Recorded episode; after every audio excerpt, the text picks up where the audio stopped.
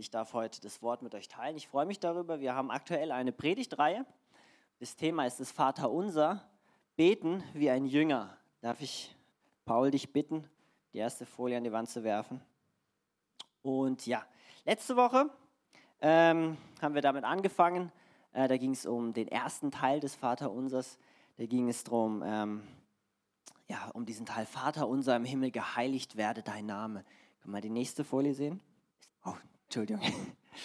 ja, wir, genau, da geht es nochmal, ähm, da haben wir nochmal das ganze Vater unser vor uns. Ja, wir lesen es vielleicht nochmal. Ähm, genau, das ist, ähm, ich würde es ganz gern eigentlich aus, ähm, aus der Luther lesen. Das ist jetzt ein bisschen eine andere Übersetzung, aber inhaltlich ist es, ist es das Gleiche. Ähm, wir lesen es zur Erinnerung einfach nochmal. Da heißt es in Matthäus 6, ähm, lehrt uns Jesus in Abvers 9, da sagt er, darum sollt ihr so beten, Vater unser im Himmel, dein Name werde geheiligt, dein Reich komme, dein Wille geschehe. Wie im Himmel, so auf Erden. Unser tägliches Brot gib uns heute und vergib uns unsere Schuld, wie auch wir unseren Schuldigern vergeben. Und führe uns nicht in Versuchung, sondern erlöse uns vom Bösen. Denn dein ist das Reich und die Kraft und die Herrlichkeit in Ewigkeit. Amen. Denn wenn ihr den Menschen ihre Fehler vergebt, dann wird euch euer himmlischer Vater auch vergeben. Wenn ihr aber den Menschen ihre Fehler nicht vergebt, dann wird euch euer Vater eure Fehler auch nicht vergeben. Und nochmal die nächste Folie. Genau, wir haben zuerst ähm, letzte Woche, wie gesagt, hat der Bob gepredigt darüber, über diesen ersten Teil, Vater unser im Himmel, dein, dein Name werde geheiligt. Und da ging es eben, ähm, das hat er überschrieben mit dem Charakter des Vaters, weil das ist, er fängt dieses Gebet an und sagt, Vater unser im Himmel, unser Vater im Himmel. Ja, ähm, das war eigentlich eine, eine völlig neue, ein völlig neues Bild davon, wer Gott eigentlich ist. Und Jesus hat diesen, diesen, diesen Gott als einen Vater dargestellt, ja, dem man, zu dem man sagen kann, aber, aber lieber Vater. Und aber, dieses Wort aber in dem Hebräischen bedeutet so viel wie Papa. Ja, es ist, ist nicht nur dieser, dieser Titel Vater, sondern es ist diese, diese Anrede Papa. Und es war ein völlig neues Verständnis davon, wer Gott eigentlich ist, was eigentlich Gottes Charakter ausmacht für uns. Und, ähm, und, das, und, und das ist genau das, was, was Jesus mit seinem ganzen Leben und seinem ganzen Sein auf dieser Erde eigentlich uns deutlich gemacht hat.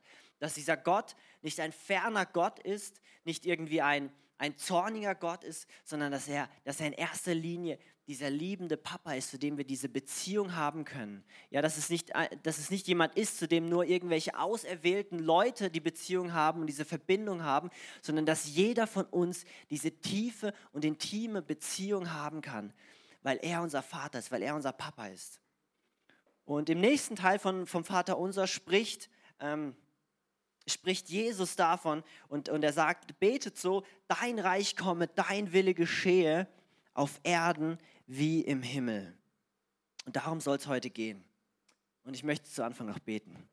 Jesus, ich danke dir für diesen Morgen, Herr. Und ich danke dir, dass, dass du bei uns bist, Gott, dass du mit uns bist, Herr. Und dass, dass du uns gelehrt hast zu beten, dein Reich komme, Herr. Und ich danke dir, dass, dass dein Reich gekommen ist mit dir, Jesus Christus, Herr. Dass du uns deinen Heiligen Geist dagelassen hast, Gott. Und ich bitte dich, dass du unsere Herzen weit machst, Gott, um dein Wort heute zu empfangen, Herr. Dass wir dass wir ein Stück mehr von dir lernen, Herr, dass wir mehr verstehen, wer und wie du bist, Gott, und wie dein Reich funktioniert, Gott. Ich danke dir, dass du so gut bist, Gott, und dass du, dass du Gott, dich, dich präsentiert hast als dieser liebende Vater, der du für uns alle sein willst. In Jesu Namen. Amen. Amen. Und ich möchte eigentlich einsteigen mit, mit dem zweiten Teil, wo es heißt, dein Wille geschehe auf Erden wie im Himmel.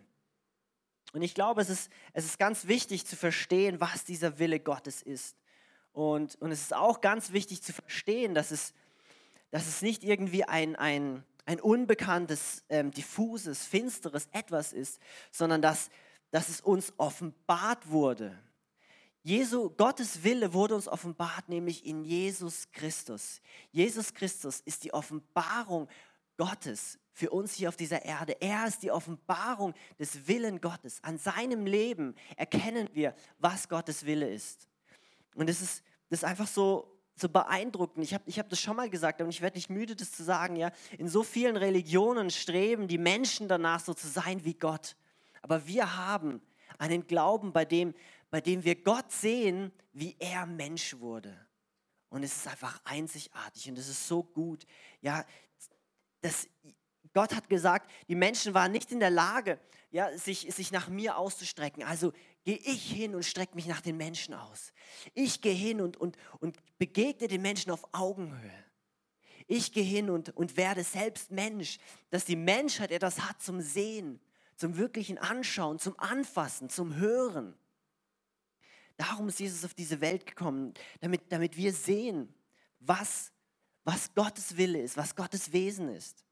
Und es ist, das ist etwas, das, das, wir, das jeder von uns für sich persönlich sehen darf. Und wir haben den Heiligen Geist bekommen, der zu uns spricht, dass wir Gottes Willen in unserem Leben erkennen dürfen. Und, und, und wir sehen auch, Jesus sagt, das lesen wir in der, in der Taufe von Jesus, wo es heißt, wo Gott zu Jesus sagt, das ist mein geliebter Sohn, an dem ich wohlgefallen habe. Also an diesem, an diesem Leben von Jesus sehen wir, was vor Gott wohlgefällig ist. Und da möchte ich euch auch Mut zu sprechen, zu sagen, hey, wenn ihr an dem Punkt steht und zu fragen, was ist eigentlich Gottes Wille in meinem Leben? Das ist, weil das ist, Gottes Wille ist nicht einfach nur, ist nicht nur irgendeine universelle ähm, Geschichte, sondern es ist eine persönliche Sache, auch für dein Leben und für mein Leben. Und es ist etwas, das du persönlich entdecken kannst und das du auch persönlich entdecken darfst. Und es ist etwas, das du wirklich erreichen kannst. Es ist nicht so, dass du, dass du niemals Gottes Willen verstehen würdest. Nein, er ist uns offenbart worden in Jesus Christus. Und er, er kann uns jeden Tag offenbart werden durch den Heiligen Geist, den Gott uns gegeben hat. Und dann möchte ich euch wirklich Mut zu sprechen, diesen Willen zu erkennen für euch und diesen Willen zu, zu sehen. Und, und die Bibel spricht aber auch davon, wir möchten eine Passage lesen aus Johannes 6, Vers 33, äh, Vers 38, wo Jesus über diesen Willen spricht. Da sagt er von sich, denn ich bin vom Himmel herabgekommen, nicht um meinen Willen zu tun, sondern den Willen dessen, der mich gesandt hat. Das ist aber der Wille des Vaters, der mich gesandt hat, dass ich nichts verliere von allem, was, mir gegeben, was er mir gegeben hat, sondern dass ich alles, sondern dass ich es auferwecke am letzten Tag. Denn das ist der Wille dessen, der mich gesandt hat, dass wer den Sohn sieht und ihm glaubt, ewiges Leben hat und nicht, und ich werde ihn auferwecken am letzten Tag.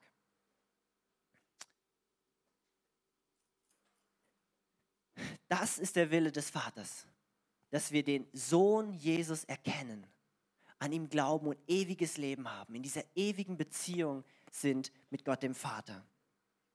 Und an anderer Stelle schreibt, schreibt, ähm, schreibt Paulus auch, wir lesen es im 1. Timotheus, 1. Timotheus 2, da schreibt Paulus, so ermahne ich nun, dass man zuerst vor allem mit Bitten, Gebet, Fürbitte und Dankgebet für alle Menschen eintritt, für die Könige und für alle Obrigkeit, damit wir ein ruhiges und zufriedenes Leben führen können in aller Gottesfurcht und Ehrbarkeit. Denn das ist gut und angenehm vor Gott, unserem Retter, der will, dass alle Menschen gerettet werden und zur Erkenntnis der Wahrheit kommen. Genauso wie Jesus gesagt hat, ich bin nicht gekommen in diese Welt, um diese Welt zu verurteilen, sondern ich bin gekommen, um diese Welt zu erretten. Und es ist interessant, ich habe diesen Vers heute gewählt, nicht weil heute Wahlen sind, aber es spricht davon tatsächlich ja. Da heißt es, bitte zuerst vor allem im Gebet und in Fürbitte, ein Dankgebet für alle Menschen, für die Könige und für alle Obrigkeit, damit wir ein ruhiges und zufriedenes Leben führen können, in aller Gottesfurcht und Ehrbarkeit. Und ich möchte die Stelle, ähm, den Moment kurz nutzen, um auch gerade für heute zu beten, für diese Zeit zu beten, für die, auch für die Wahlen, die heute sind und für die, die, die auch irgendwo die nächsten vier Jahre bestimmen. Die Bibel sagt, betet für die Obrigkeit. Lass uns das mal gemeinsam kurz tun. Lass uns gemeinsam kurz aufstehen und dafür beten. Ich möchte das wirklich, ja, das möchte ich wirklich tun. Ja, und macht euch eins mit mir in diesem Gebet. Jesus, ich danke dir für diesen Tag, Herr. Ich danke dir, ich danke dir, dass, dass wir in diesem Land leben, in Deutschland leben, Gott. Und du kennst dieses Land, Herr. Du kennst all unsere Schwächen, unsere, unsere Stärken, Gott. Du kennst unsere Defizite, unseren Mangel, Herr.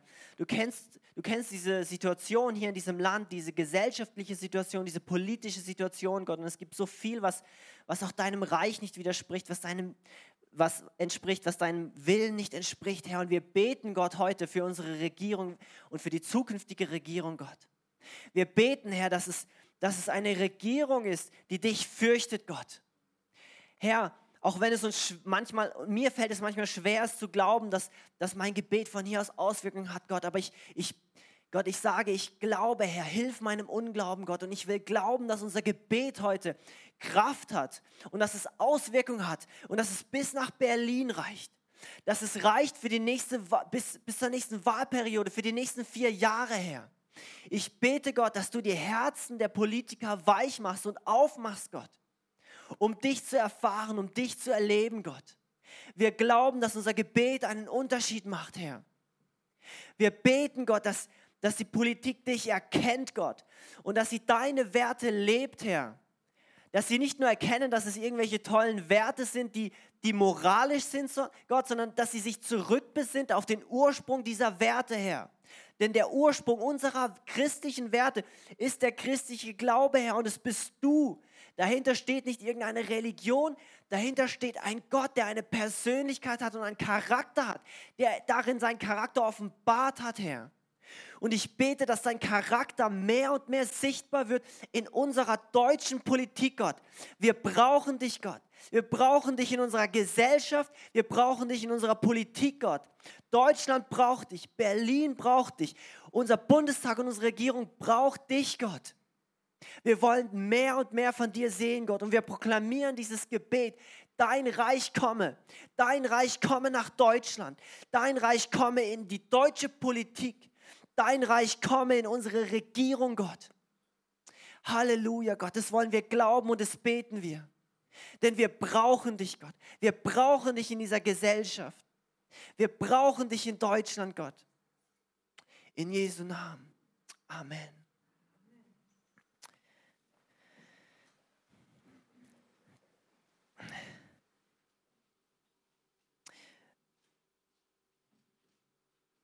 Und genauso wie, wie Jesus sich diesem Willen des Vaters untergeordnet hat, möchte ich auch uns einladen, uns diesem Willen unterzuordnen. Das finde ich ganz wichtig, besonders, besonders wir Deutsche, wir, wir sind so von der Natur aus, von, unserer, von unserem deutschen Wesen, wir sind sehr individualistisch, ja. Geht viel um uns selbst und, und um die Selbstverwirklichung. Und ich glaube auch, dass eine unserer größten Herausforderungen in Deutschland es ist, dass, ja, dass, dass, wir, dass, wir, dass wir meinen, wir könnten uns selbst verwirklichen. Und es geht, es geht nur um uns. Es geht darum, dass, dass, ja, dass, dass du alles sein kannst. Das wird dir, das wird dir von klein auf ähm, eingebläut. Da heißt es, du kannst alles sein, du kannst alles erreichen. Du musst nur fest genug daran glauben und fest genug dafür arbeiten. Dann kannst du alles werden, was du willst.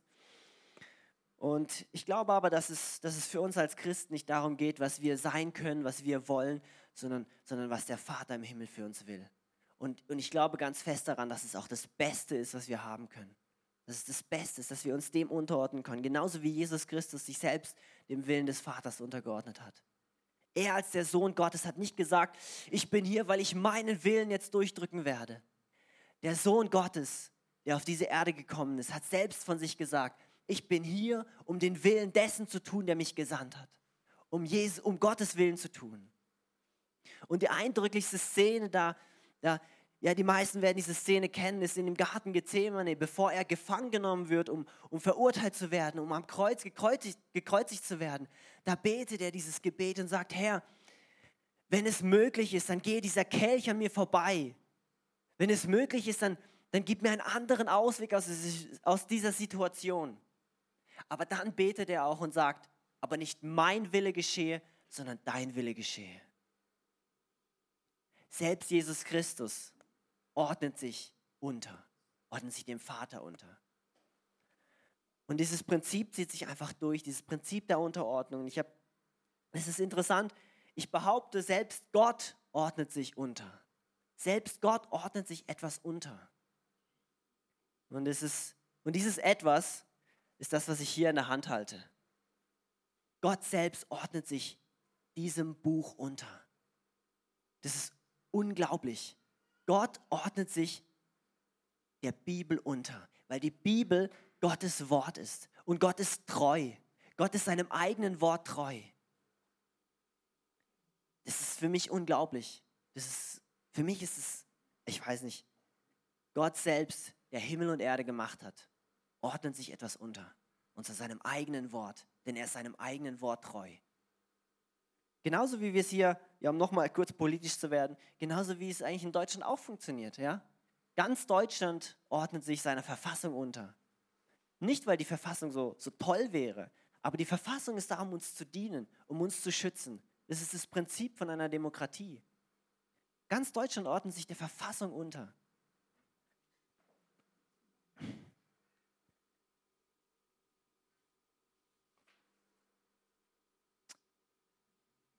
Ich möchte dann auch über das Reich sprechen.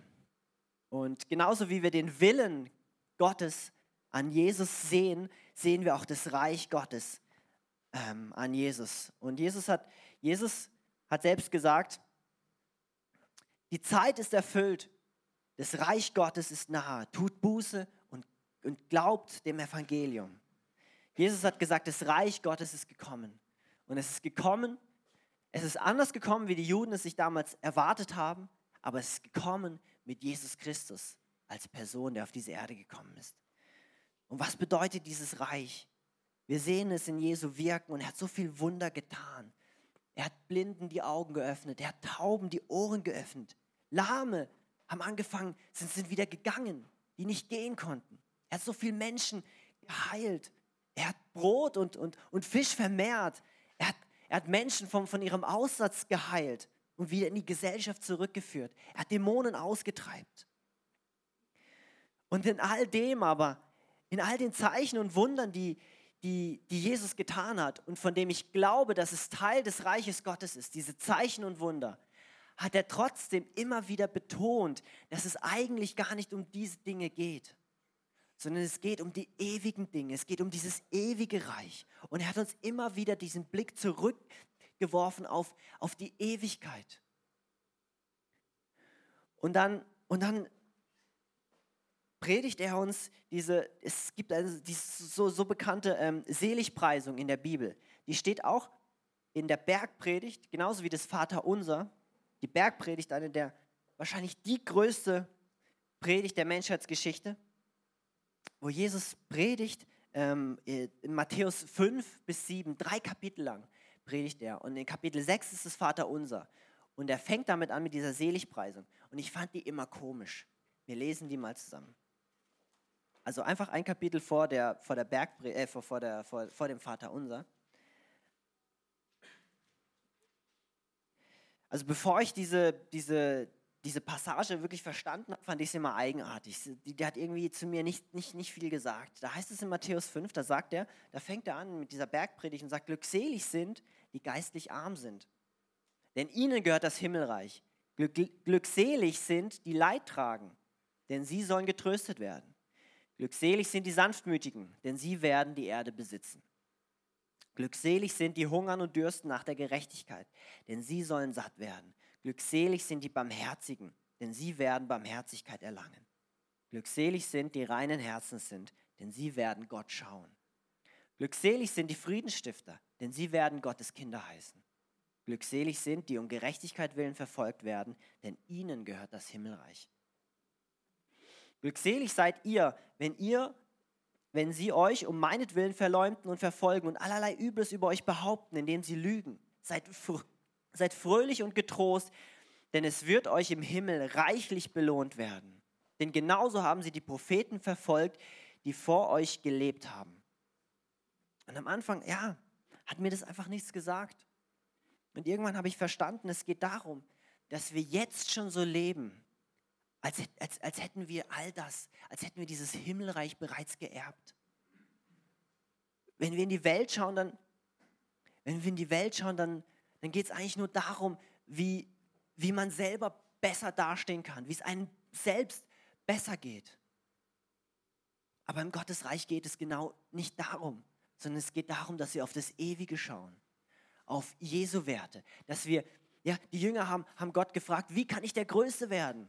Und es ist eigentlich, eigentlich die typische Frage, die, die, die man sich hier auf dieser Welt stellt. Ja, wie, wie, kann ich, wie kann ich der Größte sein? Wie kann ich im Leben vorwärts gehen? Wie kann ich vorankommen? Und dann sagt Jesus, ja, dient einander. Wer der Größte unter euch sein will, der soll einander dienen. Der soll den anderen über sich selbst stellen. Oh, was wäre das für eine Welt, wenn, wenn jeder den anderen über sich selbst stellen würde. Es wäre eine so viel bessere Welt. Und wir dürfen damit anfangen. Jeder bei sich, jeder in seiner Familie. Wir hier in dieser Gemeinde dürfen das leben und, und, und den anderen über sich selbst stellen. Und mit diesem Blick auf die, die Ewigkeit verändert es alles, ja? Wir, wir sehen in dieser Welt so viel, so viel Betrug und es macht einfach, es macht keinen Spaß, ja? Große Konzerne verarschen uns im Grunde, Entschuldigung, ja. Ja, und, und es passiert nicht viel. Wir sehen, wir sehen, wir sehen die, die VW-Geschichte, ist auch schon wieder alt, ja. Korruptionsgeschichten der Politik, ja, mit, mit, den, mit Maskengeschäften und ich weiß nicht was. Und es macht alles keinen Spaß. Ja? Aber wir dürfen da den Unterschied machen und nicht unsere eigenen Taschen füllen, sondern auf den anderen blicken. Weil das ist das, was, was, uns, Jesus, was uns Jesus gelehrt hat. Und wenn wir diesen Blick auf die Ewigkeit haben, dann, dann ändert es plötzlich alles. Es ändert alles. Wenn Jesus Christus wirklich von den Toten auferstanden ist, dann ändert es alles. Es spielt plötzlich keine Rolle mehr, ob wir hier auf dieser Erde arm sind oder reich. Es spielt keine Rolle mehr hier auf dieser Erde, ob wir gesund sind oder nicht. Und das sage ich in aller Demut. Ich weiß, ich habe leicht reden, ich bin, ich bin gesund, mir geht es gut und alles. Und ich weiß, dass wir auch in der Gemeinde viele Menschen haben, die durch Krankheit gehen und, und durch schwierige Zeiten gehen. Aber ich möchte euch zusprechen, hey, es, die Bibel sagt, die Leiden, ich bin, ich bin, Paulus sagt, ich bin gewiss, die Leiden dieser Zeit fallen nicht ins Gewicht gegenüber der Herrlichkeit, die an uns offenbart wird. Es ist, es ist alles zweitrangig. Und es ist toll, aber wir sehen an Jesus Christus, der, der, der genau diese Wunder getan hat, der Menschen geheilt hat, der Menschen, der Menschen von, von, von dieser Verlorenheit und Hoffnungslosigkeit auf dieser Erde befreit hat, um uns zu zeigen aber, dass dieser Blick ins Ewige doch so viel wichtiger ist. Ich möchte noch eine Passage lesen aus dem 1. Korinther 15 wo Paulus auch genau darüber schreibt, wie wichtig es ist, dass wir nicht auf, auf das ähm, Vergängliche schauen, nicht auf das schauen, was hier auf der Erde ist, sondern wirklich auf, auf das Ewige schauen. Und da schreibt Paulus, 1. Korinther 15, 51, da sagt er, da sagt er, seht, ich sage euch ein Geheimnis. Wir werden nicht alle sterben, wir werden aber alle verwandelt werden. Plötzlich, in einem Augenblick, bei der letzten Posaune. Denn die Posaune wird erschallen und die Toten werden unverweslich auferstehen und wir werden verwandelt werden. Denn dieses Verwesliche muss die Unverweslichkeit anziehen. Also dieses Sterbliche muss die Unsterblichkeit anziehen. Oder dieses Vergängliche muss das Ewige anziehen. Und dieses Sterbliche muss die Unsterblichkeit anziehen. Wenn aber das Verwesliche die Unverweslichkeit anzieht, wird das Sterbliche die Unsterblichkeit anziehen. Dann wird das Wort erfüllt werden, das geschrieben steht, der Tod ist verschlungen in den Sieg. Tod, wo ist dein Stachel? Hölle, wo ist dein Sieg? Der Stachel des Todes aber ist die Sünde, die Kraft der Sünde aber ist das Gesetz. Gott aber sei Dank, der uns den Sieg gibt durch unseren Herrn Jesus Christus.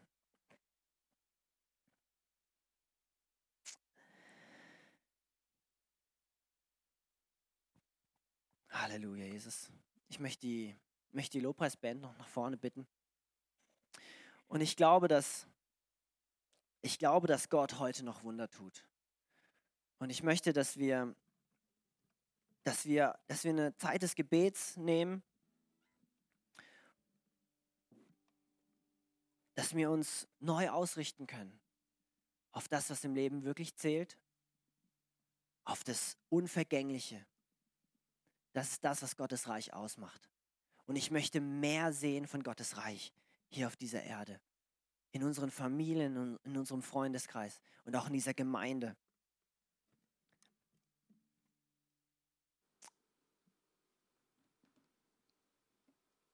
Ich glaube daran, dass dass Gott einen Plan hat mit dir, mit mir und mit dieser Gemeinde.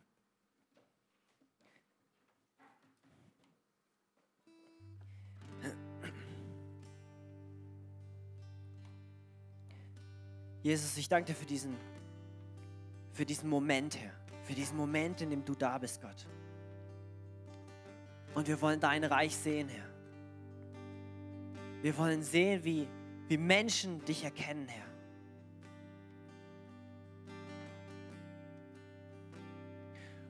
Und ich habe den Eindruck, dass es, dass es viele Menschen gibt heute Morgen, dass es einige gibt heute Morgen, die, die in ihrem Leben ein Wunder brauchen die schon lange für Gesundheit gebetet haben, die schon lange für ein Wunder gebetet haben. Und in aller Demut möchte ich dir zusprechen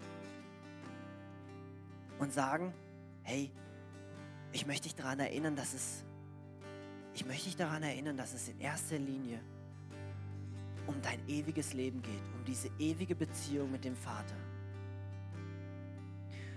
Und gleichzeitig aber proklamiere ich Heilung aus über dein Leben.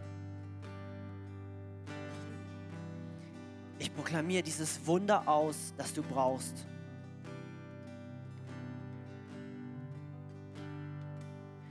Richte deinen Blick auf Jesus, denn Jesus hat seinen Blick auf dich gerichtet. Es ist Gott nicht egal, wie es dir geht. Deine Situation ist, ist Gott nicht egal. Genau dafür ist er auf, dieser, auf diese Welt gekommen.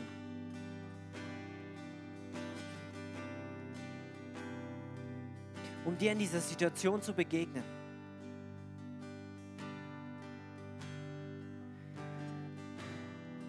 Ich habe das so stark auf dem Herzen, dass, dass wir auch Leute heute Morgen hier haben, die schon jahrelang für etwas gebetet haben. So lange, dass sie, dass sie bereits müde geworden sind, dafür zu beten. Und ich möchte dir sagen, Jesus hat dich nicht vergessen. Ich möchte dir sagen, dass Jesus weiß, was du durchmachst und dass er dir neue Hoffnung zusprechen möchte, dass er dir neuen Glauben zusprechen möchte. Erheb deinen Kopf Sieh auf zum Himmel. Woher sonst kommt die Hilfe? Der Heilige Geist lebt in dir und er möchte dir neuen Glauben schenken. Glauben, dass dein Gebet einen Unterschied macht. Glauben geben, dass sein Reich nahe gekommen ist. Das Reich Gottes ist nahe. Denn Jesus Christus, er lebt und er lebt in dir. Er hat den Tod überwunden das Grab ist leer. Und er sagt, Tod, wo ist dein Stachel? O Hölle, wo ist dein Sieg? Jesus sagt, ich habe dich überwunden. Ich habe den Tod überwunden. Ich habe die Hölle überwunden.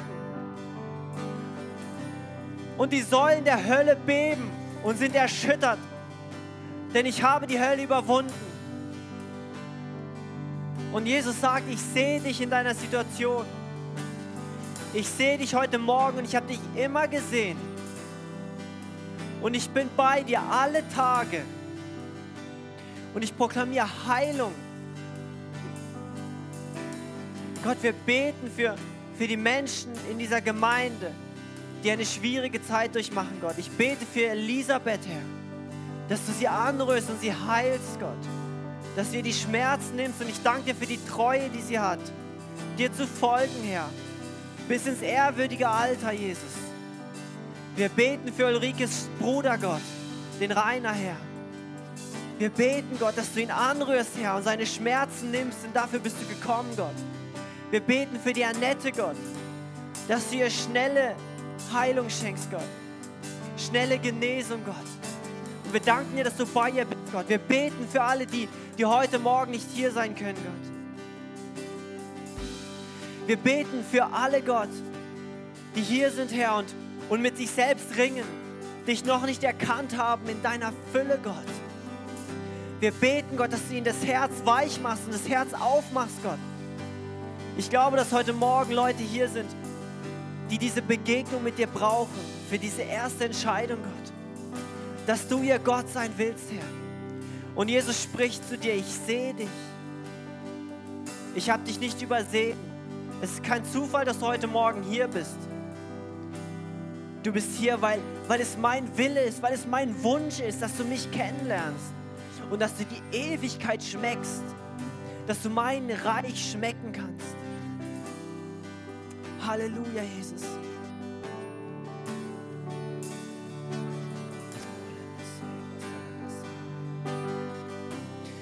Lass uns diese, diese Einstellung des Gebets haben, für unsere Brüder und Schwestern einzustehen. Da, wo sie ein Wunder brauchen. Da, wo sie, da, wo sie Heilung brauchen. Da, wo sie neue Hoffnung brauchen. Da, wo sie Leben brauchen. Denn dafür ist Jesus gekommen.